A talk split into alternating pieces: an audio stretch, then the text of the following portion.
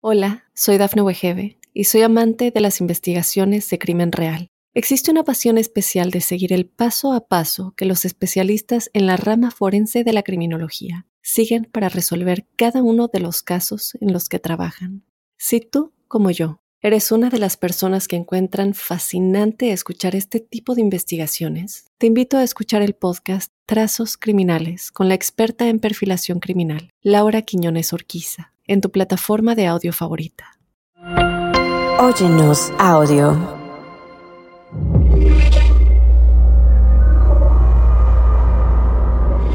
Observador paranormal.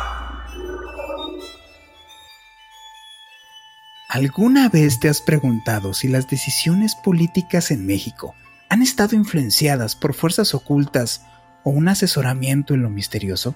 En este episodio de Observador Paranormal, te sumergirás en una realidad donde el mundo político se entrelaza con el misticismo y todo lo enigmático. Imagina un escenario en donde figuras destacadas de la política mexicana a lo largo de todos estos años han buscado la orientación de brujos y chamanes para determinar sus acciones en el Parlamento y en la toma de decisiones que afectan a este país.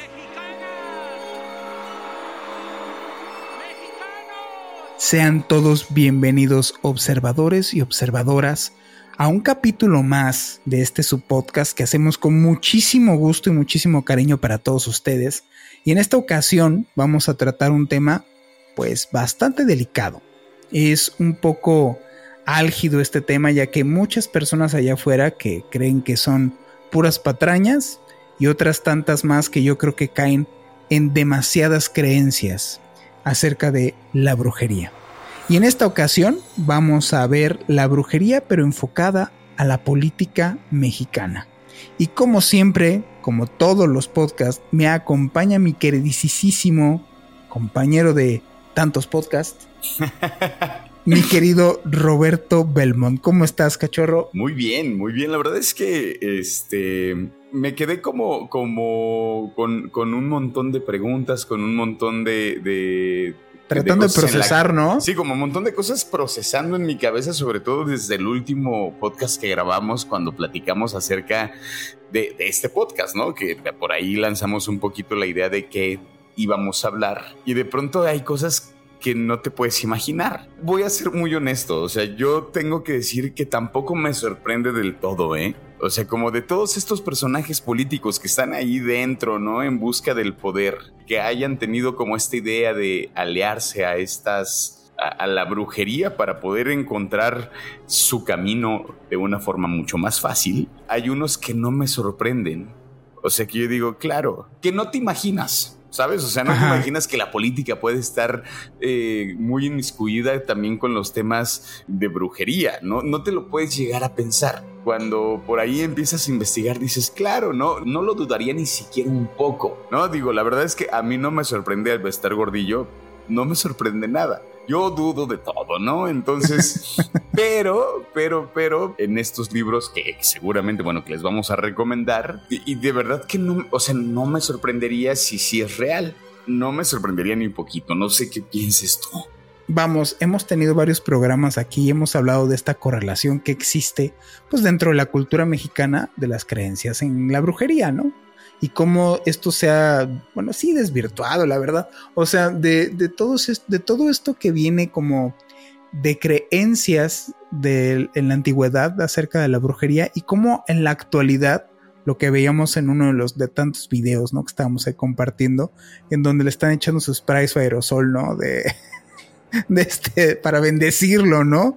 Made in Taiwán. O sea, cómo, cómo se ha desvirtuado este asunto de eh, las creencias acerca de la manipulación, porque a final de cuentas al inicio es esto, la manipulación del, del entorno, de la realidad, de la energía, a actualmente hacer como tal cual prostituirse en esta situación. O sea, sinceramente me ha tocado eh, conocer en este rollo pues, personas en las cuales digo, ah, ¿en serio eres brujo? Así como en serio eres medium, ¿no? Eh, estábamos viendo ahí un medium, ¿no? De que supuestamente lo posee hay un espíritu y empieza a hablar así, yo soy acá.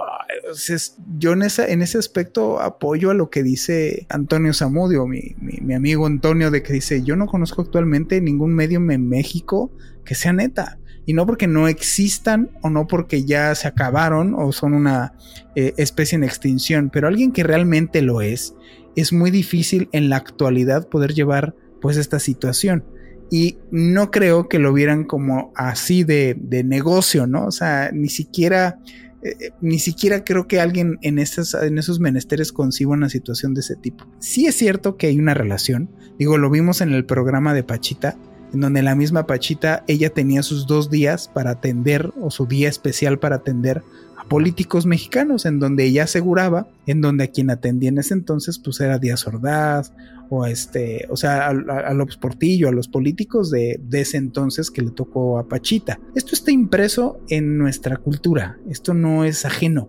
La mayoría de los videos que tú veas en redes sociales son patrañas. Y sinceramente la mayoría de las personas que me ha tocado conocer, que se dicen pues brujos o manipuladores, ya sabes, este rollo, pues son más showman, o sea, son más, ¿cómo te puedo decir yo? Como el mago de Oz, pues, en donde es más bien esta parafernalia y, te hago el show y, y, justo es para caer en este rollo, ¿no? De, de, creencias, de ir manipulando la psique de, la, de las personas. Tú ahorita lo estábamos comentando que dices, nah, o sea, yo esa no me la trago, la Sí, por supuesto, no, digo, es que yo no, no me trago esas cosas, pero hay gente que de verdad, pues digo, final de cuentas. ¿De verdad tú crees que, digo, un poco para ponerlos ahí en el contexto, ¿no? El video es eh, un supuesto, un supuesto brujo, un supuesto, este, medium. Se supone que ellos pueden hacer que el ente del diablo, ¿no? el maligno, como dicen ellos. el maligno entra en el cuerpo del medium. Empieza a responder así. Exacto. y hace los trabajos.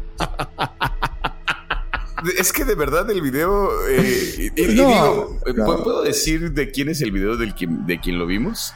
Pues sí, porque no, o sea, digo, él, él, a final de cuentas, y digo, él mismo lo menciona en su video que dice, para mí que son patrañas. Sí, ¿no? Digo, la verdad yo se lo agradezco un montón que no sea como debieron vieron cómo sí estaba ahí en trance.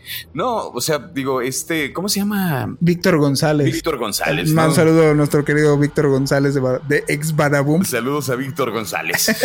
digo, me parece bien chido que Víctor González diga, nos sentimos muy decepcionados pues pareciera que todo era un número que ya tenían ellos preparado, actuado y perdón, ¿no? Me siento con, con el derecho, porque yo soy actor, me parece que está muy, muy mal. Muy, muy mal actuado, ¿no? O, sea, o sea, no nomás está actuado, sino está, y esto puede estar censurado churrientamente mal actuado, ¿no? Es malísimo. Malísimo. O sea, yo cuando lo empecé a ver dije, de verdad que Víctor eh, nos está vendiendo esto. Y recuperé mi fe en Víctor. Qué bueno porque es terrible. Pero yo te hago una pregunta, o sea, con, con respecto a este video. ¿Y tú crees que hay gente que les cree? La ignorancia es terrible. O sea, voy a citar a un amigo que decía, es que mira, si los estúpidos volaran nunca se vería el sol. O sea, la verdad es que sí prepondera una ignorancia en todo este rollo y justamente la gente no se mete a investigar y no se mete a, a entender, a leer antes.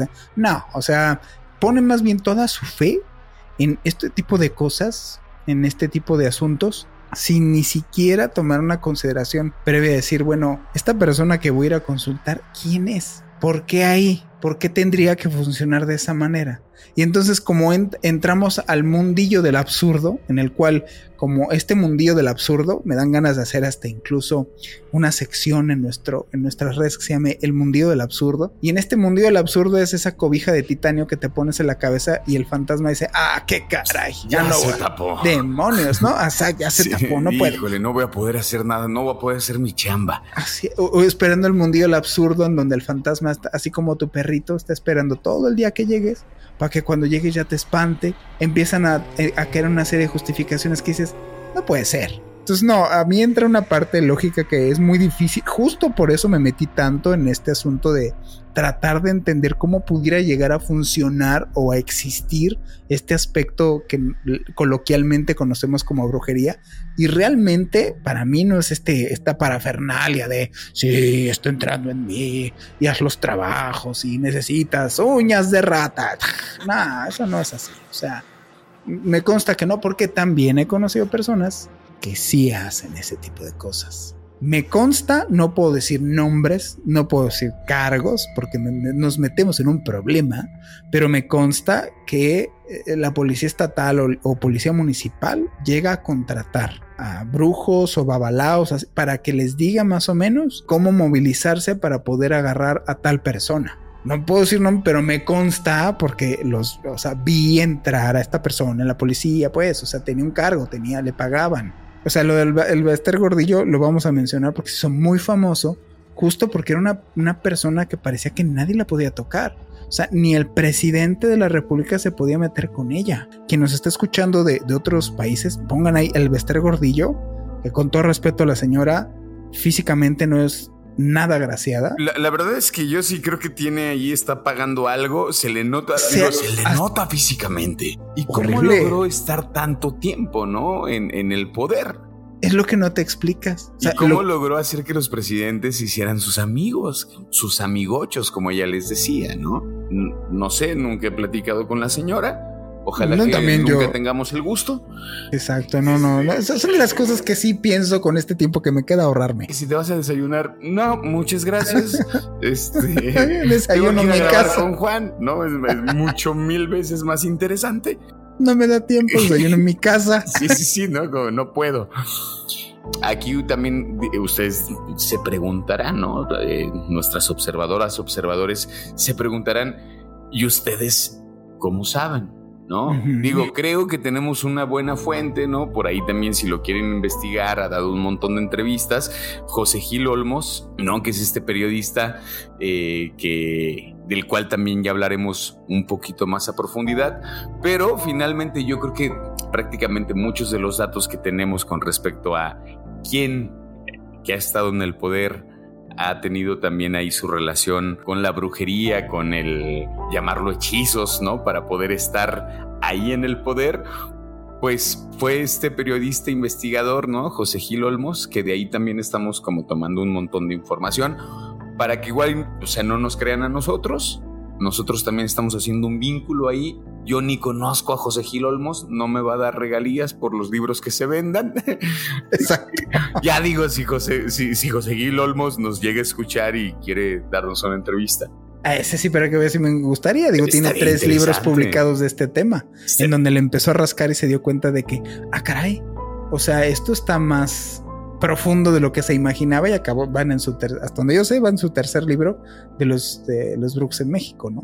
¿Te parece si nos vamos a un, a un pequeño, a una pequeña pausa y regresamos y hablamos así de fondo de quién es José Gil Olmos? Me parece perfecto. Regresamos, queridos observadores.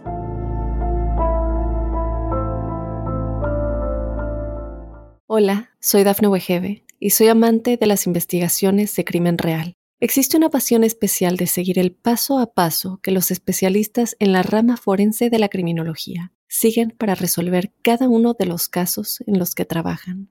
Si tú, como yo, eres una de las personas que encuentran fascinante escuchar este tipo de investigaciones, te invito a escuchar el podcast Trazos Criminales con la experta en perfilación criminal, Laura Quiñones Orquiza, en tu plataforma de audio favorita.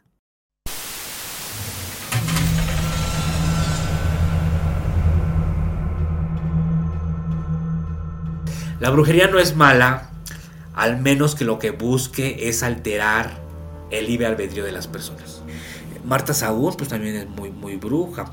Esta, el Bester Gordillo, ella es una bruja practicante, este, eh, chapaneca, ella, es, es una bruja ella sí es una práctica, entonces ella es una bruja. O sea, ella, ella, no, ella no es que vaya con alguien, ella es una bruja.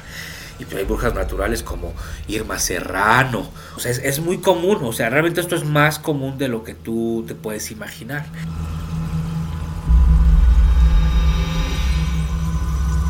Estamos de vuelta, queridas observadoras y observadores. Y bueno, eh, lo, y lo que les comentábamos antes de irnos a corte, hablábamos de este periodista mexicano, eh, José Gil Olmos, que bueno, pues este periodista, eh, periodista y escritor, que es conocido por su trabajo en el campo de, de la investigación periodística y la cobertura de temas pues relacionados con la política y el poder en México.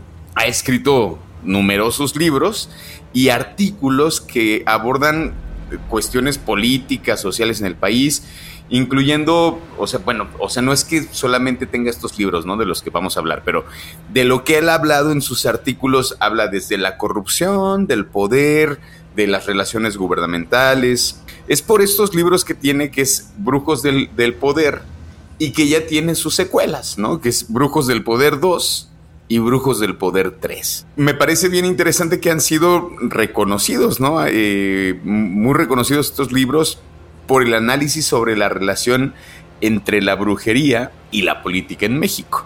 No es ni un estudioso de lo esotérico, no se metió ahí porque se sienta brujo y no es alguien que esté, incluso él lo dice ¿no? en entrevistas, relacionado con el tema esotérico. Él lo que le importaba es más bien esta relación del esoterismo en los políticos mexicanos. Exactamente, ¿no? Y que, y, también algo que me parece valioso, ¿no? Digo, si tienen ahí el chance de pronto ver entrevistas de José Gil, del cómo le llega de rebote, ¿no? Que finalmente él dice, es que me empiezan a llegar como este tipo de historias, ¿no? Como de, oye, ¿sabías que tal gobernador tiene una relación con tal brujo, fíjate que vino tal este gobernadora o eh, vino tal que está en tal poder y tiene relación y entonces él empieza como a hacer una recopilación de toda esta información que le empieza a llegar.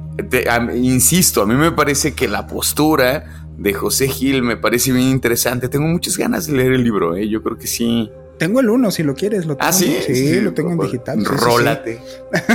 Rólate. Justo, justo de las historias que vamos a platicar en esta ocasión, porque digo, si la gente lo pide, si nuestros observadores piden todavía más acerca de este tema, pues no, no da para un podcast da para muchos podcasts. O sea, esta relación que existe de entre el esoterismo, el ocultismo, lo sobrenatural y las personas que están en el poder, digo, está permeado en toda la historia de la humanidad. Ahorita nos estamos enfocando brevemente en México en una situación, pero simplemente que ahorita lo vamos a ver aquí en México, pues todo empieza con Francisco y Madero, ¿no? Esta relación que existe entre los poderes ocultos o sobrenaturales y la gente que es la encargada de dirigir a los pueblos era de la mano pues digo, ¿a poco esta no es una historia repetida en muchas ocasiones y en muchas culturas, no? Sí, por supuesto. Sí, sí, sí. Digo que ya lo hemos platicado, ¿no? Eh, un poco la historia de Francisco y Madero y que también Gil lo, lo pone en, su libro. no sé si aparezca en el, en el primer este, libro de Gil. Sí, de hecho arranca con eso. Porque digamos que sí es como nuestro parteaguas en México, ¿no? Sí, el parteaguas en México fue Francisco y Madero en esta época moderna, pues, porque anteriormente, digo, estamos, no podemos descartar, a todas las culturas antiguas, los antiguos toltecas, todo lo que decía, por ejemplo, Carlos Castaneda en sus libros, supuestamente era el legado que traía don Juan Matus de los antiguos toltecas. De hecho, así le, él menciona en sus libros de los antiguos toltecas. Entonces, no, la historia de la brujería, al menos en Latinoamérica, Mesoamérica, es sí, viene de mucho más atrás.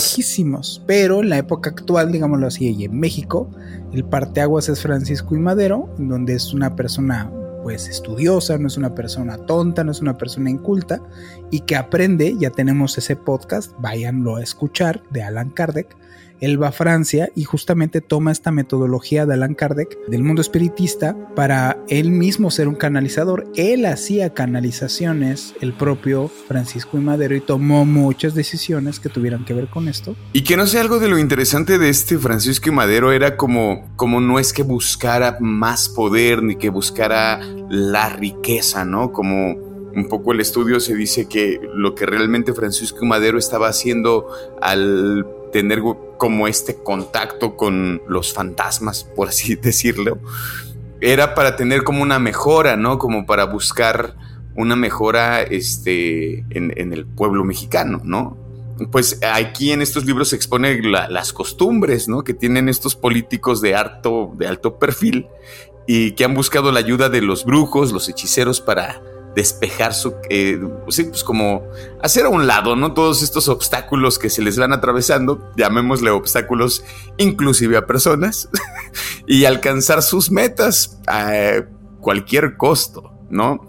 Entre los políticos mencionados se encuentran figuras como ya la mencioné al inicio, Beatriz Paredes, y el gobernador eh, Fidel Herrera y el ministro de Seguridad Genaro García Luna. Digo, a lo que yo vi que, reporta Gil Olmos es que, bueno, por ahí en, en Catemaco, ¿no? Entró a una casa y, y ve a este, la foto de Cuauhtémoc Cárdenas, ve la foto de Andrés Manuel. Digo, a mí me cuesta más trabajo pensarlo de la gente del PAN. A mí sí me hace, a mí, a mí sí se me hace sentido, porque antes de ser panistas y antes de ser católicos, son ambiciosos. Sí, pues sí. Entonces puedo ser muy católico y puedo ser muy panista, pero yo lo que quiero es. Eh, pero creo que lo mismo pasaría con la izquierda, ¿no? Digo, y lo diré así, la izquierda, porque bueno, a ver, ¿qué tan izquierda somos? O son, así, ¿no? es, pero más bien esta relación del el, idealismo en México. Ajá. Antes de ser ideal, pues lo ideal, lo ideal es tener el poder, ¿no? Gil lo, lo dice así como de, ah, caray, ¿cómo que la izquierda? Ah, bueno, pues también quieren poder, ¿no? Pues también quieren Izquierda, derecha, la de medio, todos lados, arriba y abajo. Porque lo que, lo que comenta es que cuando entra a esta casa, que es con una bruja, y la bruja le dice, no, pues yo nada más le hice una limpia, ¿no? Como para quitarle a su, a su archienemigo. Y le, le, dice quien lo está entrevistando acá de, pero ¿quién? ¿Quién es el enemigo, no? Y creo que le suelta un nombre, no recuerdo. Ah, Vicente Fox le dice, a Vicente Fox le dice, no, no, no al enemigo, ¿no? Y refiriéndose a, Carlos Salinas de Gortari. Hay otra entrevista más con mi queridísimo Antonio Zamudio que nos echamos, nos intentamos echar un en vivo, duramos cinco horas platicando, lo que sí hay es que tuvimos ahí grabaciones y hablamos de muchas cosas. La gente así de ya, por favor, paren estos dos, que no, no, no, no tienen quien los abrace en la noche. no, tienen, no, no, no tienen otra cosa que hacer que hablar de esto. O tres de la mañana y ustedes seguían grabando y yo así, ¿pero qué? O sea, ¿qué no, qué no tiene se aburre? una esposa que nos abrace ahí en el... Pues él no, yo sí. yo creo que por eso él no tiene problema. Pero vamos, de las cosas que platicaba justamente con él, todo, todo este relacionado de la, pues de la brujería, relacionado de, de los políticos y todo esto, todos estos menjurjes que son como cohesión en nuestro, en nuestro México mágico que ya mencionamos, pues está híjole, muchos intereses muy ocultos detrás de todo esto y uno, por estar en este asunto, la verdad es que sí, sí lo tengo que reconocer. O sea, esa, eh, eh, yo concuerdo con lo que dice Antonio, con lo que dice Fepo, con lo que dice varios que estamos en esto, porque te enteras. Si hay una autocensura. Híjole, con gobierno luego a veces es medio trucutubo el asunto, ¿no? Complicado. Sí, güey, como puede ser muy bueno. Un punto importante que yo le dije en el correo, le contesté, le dije, señor gobernador, muchísimas gracias, gracias por, por la intención que usted tiene para con nuestros servicios, pero sí eh, hay una condición, y la condición es de que yo necesito hacerlo público. O sea, si, si es por, por este, totalmente, pues sí, por abajito del agua o, o muy discreto, no me es viable y uno lo tientan, ¿eh? Porque dicen, no, pues lo que, los honorarios que sean, este, tiene todas las facilidades, este, policíacas y militares, güey, así, cabrón. No, no, güey, gracias. Y no lo hice. Estamos de acuerdo que hay cosas que yo no voy a decir. Por el simple hecho de respetar las ideologías de las personas y cosas así, yo sí tengo una autocensura. Y además cosas que yo sé que no voy aquí a ventilar, porque precisamente sí entiendo que hay repercusiones. O sea, esto de la política, estamos hablando y apoyándonos de todo lo que hizo de la labor de investigación este periodista. Yo creo que es un buen momento para decir que esto no es que nosotros lo digamos, no es una cuestión que nosotros investigamos. Están estos libros del buen Gil Olmos, que los pueden encontrar. Ahí expone, ¿no? Algunos nombres de los que a él le han llegado. Así es. Pero fuera de eso, a mí me consta de personajes que atienden a la política mexicana. O sea, uno de los que yo sé perfectamente, digo, ya no me habla. Yo puedo hablar por lo que me ha platicado a nivel personal y lo que, lo, que yo sé es él atiende a varios políticos, diputados mexicanos, gobernadores, él los atiende, o sea, son sus clientes. Todos esos sé, no los puedo mencionar, o sea, más bien los puedo mencionar, pero no puedo decir a, grandes rasgos que sí es así, pero sí es así. O sea, Olmos Hill no tuvo que rascarle demasiado, ¿eh? Tampoco es una cosa que es así de que él tuvo que estar desvelado, no. O sea, sí hay mucha información que él ya concretó en sus libros, pero de que es conocidísima en el ambiente político mexicano que todos los gobernadores, todos los presidentes tienen sus consejeros y no precisamente son analistas. Por ejemplo, eh, esta historia, ¿no? Que Beatriz Paredes acude con este brujo que se llama el, el gato negro, ¿no?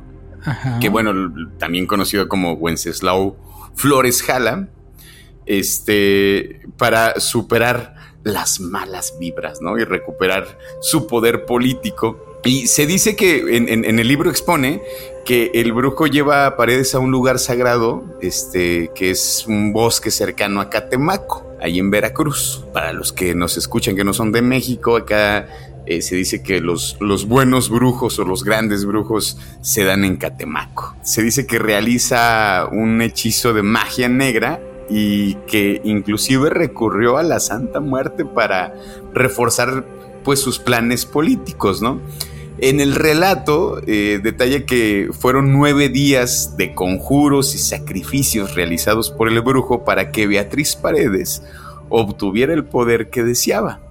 Según el gato negro o Flores Jala, el éxito de Paredes en su cargo actual, pues se debe a la intervención de, de su magia, ¿no? De esta magia que aplicó el gato negro.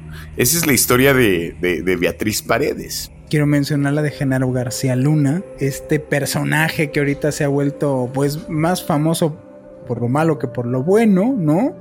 En donde, pues digo, ahorita se enfrenta, bueno, ahorita se encuentra enfrentando cargos bastante serios. Y pues bueno, se dice de este personaje en este libro de Genaro García Luna, que en su momento fue ministro de Seguridad Pública Federal, o sea, no tenía un puestito. O sea, el señor tenía el puestazo de seguridad en el país, ¿no? En México, para quien no sepa, ¿no? Y él se decía que se encomendaba al ángel de la muerte. En vez de ángel de la guarda, él le rezaba a su ángel de la muerte. Y bueno, antes de las misiones o antes de las cosas que él llegar a ser, él tenía esta encomienda y tenía una santa muerte en su oficina. Esta escena, por ejemplo, que existe en Breaking Bad, si alguien es igual así de ñoño como yo y ha visto Breaking Bad, en donde están en una oficina y le pregunta Hank, que es un personaje que trabaja para la DEA, y lo mandan de encomienda a otro lugar donde él no es policía, y adelante de él está un policía y tiene un malverde. Pues, ¿Por qué tienes tú eso, no? O sea, si no se supone que son contra los que vamos y le contesta, pues como dice el arte de la guerra, ¿no? Tienes que conocer a tu enemigo. Por supuesto. Para, para poder tener una ventaja sobre él. Entonces, yo no creo que fuera el caso de García Luna. O sea, más bien yo creo que estaba inmerso en ese mundillo espantoso. Eh, se hace también referencia, hablando de, de estas épocas, eh, épocas políticas, Enrique Peña Nieto, en donde una profeta, una vidente, le predijo que, bueno, décadas atrás de que él fuera el presidente de la República, que que saldría un miembro de este grupo Atlacomulco y que de ahí va a salir precisamente el siguiente presidente, ¿no?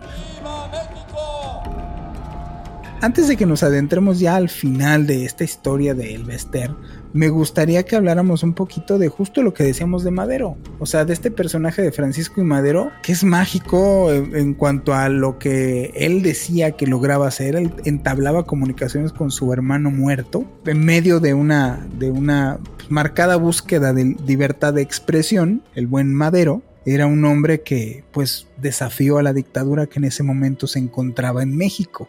Y ahí fue, entre otros eh, nombres que le dieron o motes que le dieron a este personaje, lo llamaron el loco que se comunica con los muertos. O sea, el desenlace no es bueno, funda la primera asociación que tuviera que ver con asuntos paranormales en México.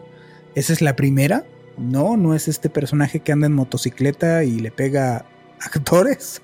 Fue Francisco y Madero. Y no acaba bien porque a final de cuentas logra llegar al poder Madero. Como que no sé si los, los espíritus no le dieron una muy buena orientación después de llegar a la presidencia. Porque cómo confías en Victoriano Huerta que lo acaba traicionando y fusilando, ¿no? ¿Y tú crees que, Madero habrá ido a, Francia en busca de, Kardec? No creo, más bien yo creo que una gran coincidencia.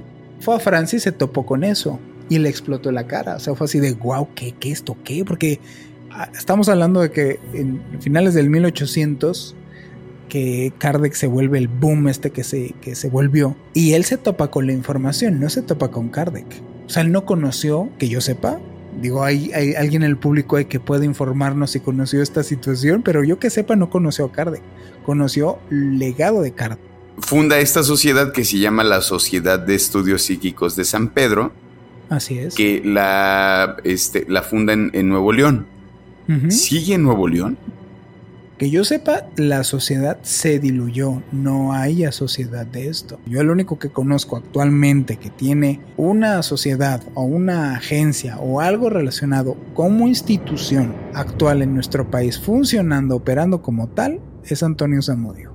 Fuera de ahí no conozco otra institución formalizada ante las leyes, ante que esté operando de manera, digámoslo así, habitual, no, más que la de Antonio. La primerita fue la de Francisco y Madero. Estando al frente, donde muchos de los mexicanos estaban creyendo en él, ¿no? En esta cuestión como una lucha de podernos quitar las cadenas.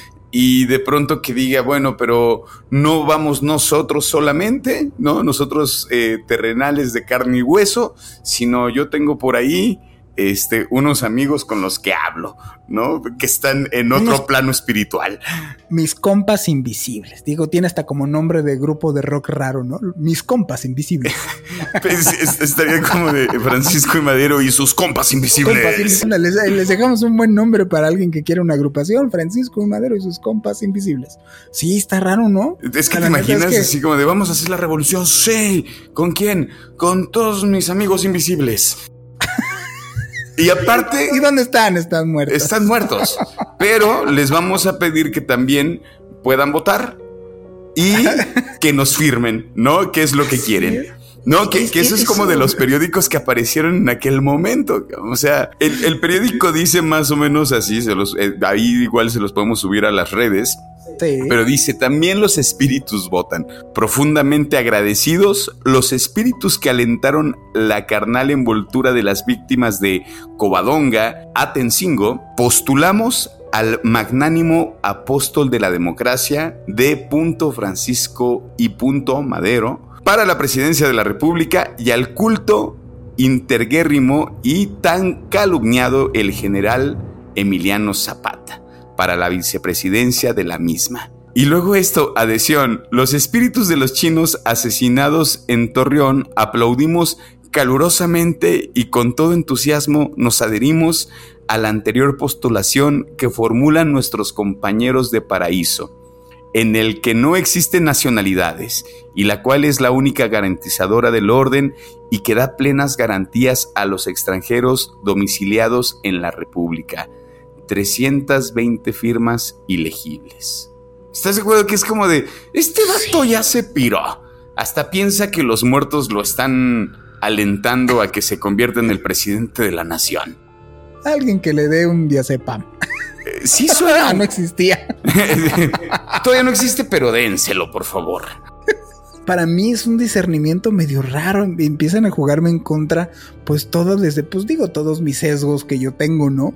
Pero de verdad es este apartado que yo creo que te pasa a ti que dices, nah. Claro. que me ha llevado a meterme en situaciones verdaderamente comprometedoras, esa, esa mala actitud de decir, nah. La, primera, la primera impresión, ¿no? Es esta, como de, ¿qué onda, Francisco Madero? ¿Te volviste loco y quieres ganar a toda costa que hasta piensas que, los, los, muertos te están apoyando, ¿no? Apoyan tu causa.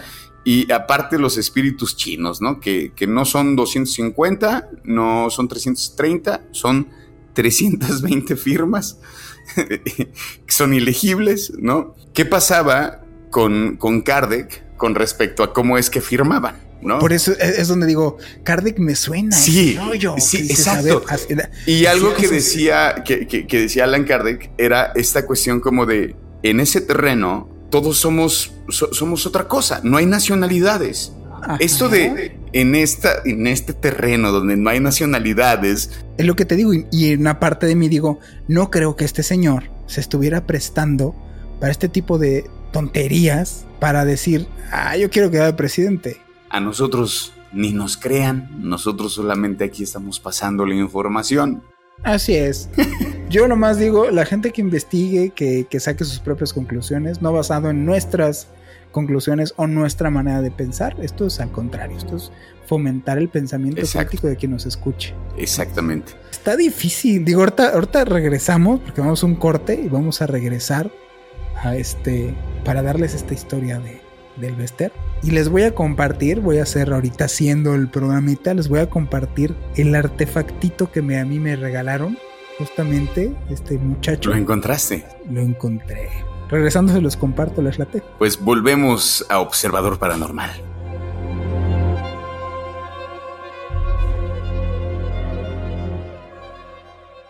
Hola, soy Dafne Wegebe y soy amante de las investigaciones de crimen real. Existe una pasión especial de seguir el paso a paso que los especialistas en la rama forense de la criminología siguen para resolver cada uno de los casos en los que trabajan. Si tú, como yo, ¿Eres una de las personas que encuentran fascinante escuchar este tipo de investigaciones? Te invito a escuchar el podcast Trazos Criminales con la experta en perfilación criminal, Laura Quiñones Orquiza, en tu plataforma de audio favorita.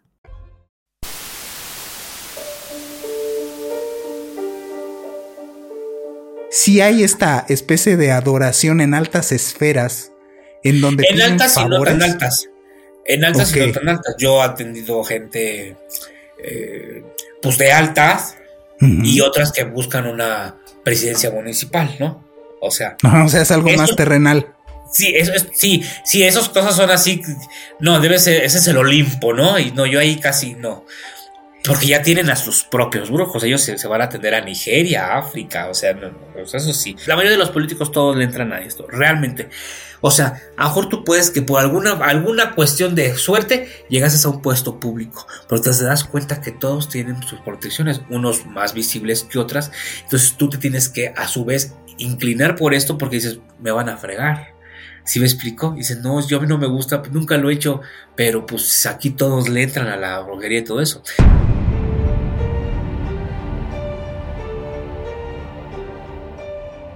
Pues ya estamos de regreso, queridos observadores y observadoras. Y ahora sí llegó la hora, la hora interesante, el momento interesante de este podcast, en donde Robin les va a compartir esta historia del Bester, que es la que yo creo que nos impactó más a, ambos. La verdad es que sí. La verdad es que sí está muy fuerte. Pues, ¿qué pasó con el Bester Gordillo? Esta historia, la verdad es que a mí me, o sea, más allá de, digo, más allá de muchas cosas, es pensar primero que nada, no es, no, no lo, no lo digo en, en, en mala lid, es que pensar en el personaje del Bester Gordillo a mí ya me genera una especie como de entre repulsión y miedo, pero es real, o sea, no es, no es por esta historia en sí, ni tampoco por las cosas que uno se fue enterando a lo largo de su historia, eh, de todas estas tranzas que llegó a hacer con el sindicato de, trabajadores de la educación. A mí, a mí no me generaba nada positivo. Nada positivo, exactamente, como que hay una, hay mucha maldad en esta persona, ¿no? El Bester Gordillo,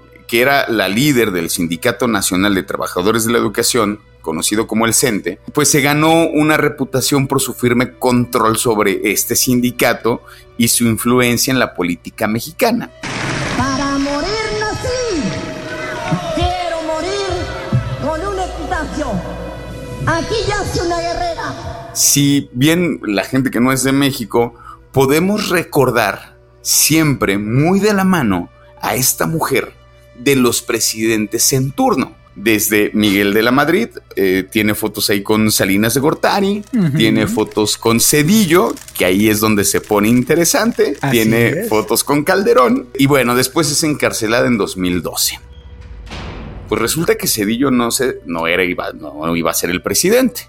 Se supone que ahí, en este trágico acontecimiento con Colosio, pues bueno, matan a Colosio, Salinas de Gortari postula a Cedillo y Cedillo se queda con la presidencia. Elvester Gordillo y Ernesto Cedillo ya tenían una historia donde Cedillo le estuvo tirando un montón a este Elvester y cuando llega, y, y obviamente Elvester Gordillo con ese poder que tenía, dijo, este señor cuando llega a la presidencia me va a quitar. Incluso ni siquiera su temor era que la quitara, sino que hubiera un problema más grave que solo quitarla. O sea, sino más bien, pues como le sabían todo. Que digamos como la gente que, la gente más allegada que trabajaba con, con este Elvester, ellos se daban cuenta que ella sí tenía como una especie de eh, acercamientos o nexos con brujería. De este es el momento cuando dicen esto se pone bien raro, ¿no? Que deciden hacer un viaje a África.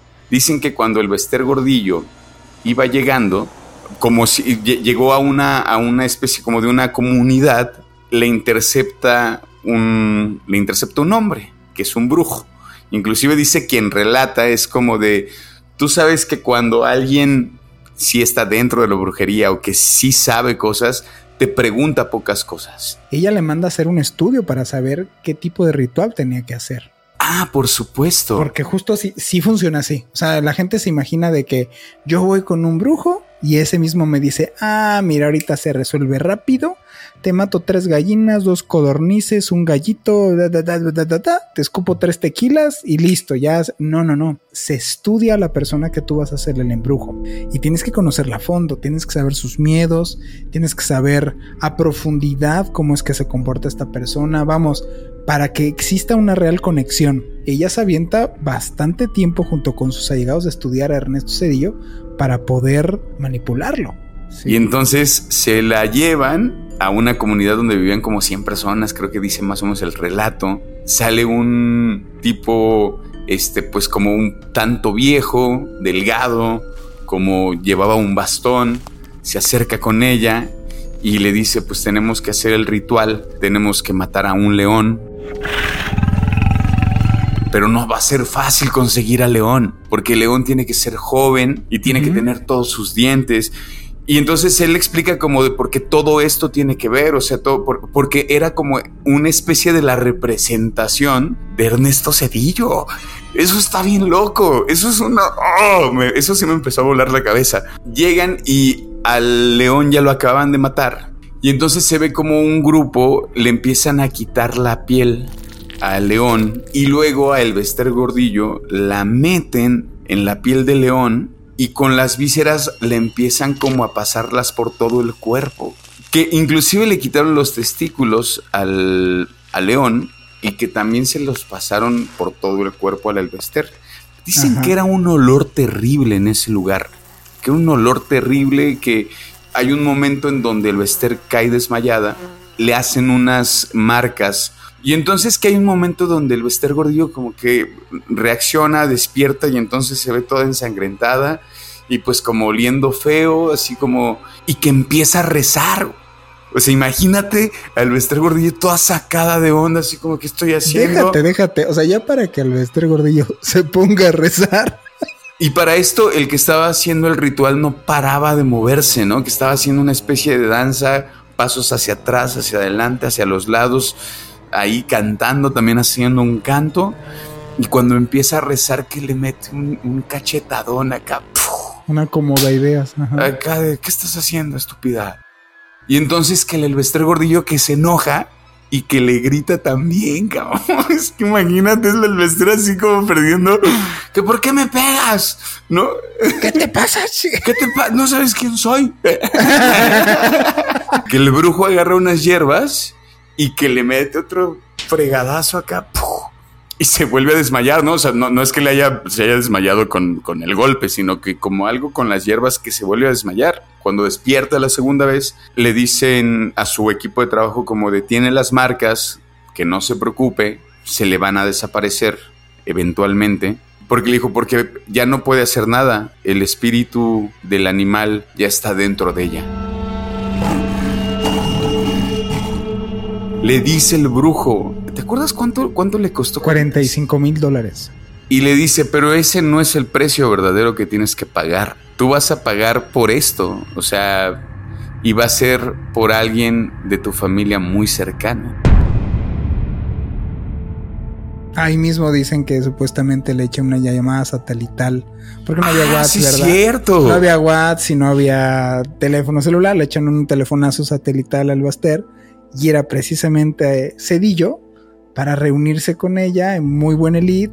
Porque pues ella no quería problemas y quería entablar una buena comunicación con ella. Hasta le dijo güerita, güerita, Ah, hay que güerita. vernos. Se regresan a, a México y tiempo después fallece uno de sus nietos. cabrón. El nieto preferido del Bester Gordillo. ¿Y cómo fallece? En un accidente en su casa, en el elevador. El, el chico se, se desnuca este, es un- en una caída en el elevador y, y pierde la vida. ¿Qué enfermo de poder tendrías que estar, Juan, para poder hacer eso? He ahí la historia, espero que les haya gustado la historia del Bester Gordillo, porque a mí me impresionó y se las quería compartir con esta emoción, porque es una locura. Nosotros nos despedimos. Gracias por seguirnos y quedarse hasta este momento. No se pierdan los videos que estamos subiendo en YouTube a través de la plataforma de Mundo Now. Ahí van a ver cosas e- exclusivas, eh, incluido por ejemplo en esta ocasión. Ahí les haré un videíto acerca de la reseña de este objeto que, tengo en mis manos y como otras, otro tipo de cuestiones que, que hemos este, hablado aquí en el podcast. Muchas gracias por habernos acompañado. Mi nombre es Juan Manuel Torreblanca Mi nombre es Roberto Belmont. Y nos vemos en el siguiente episodio de Observador Paranormal.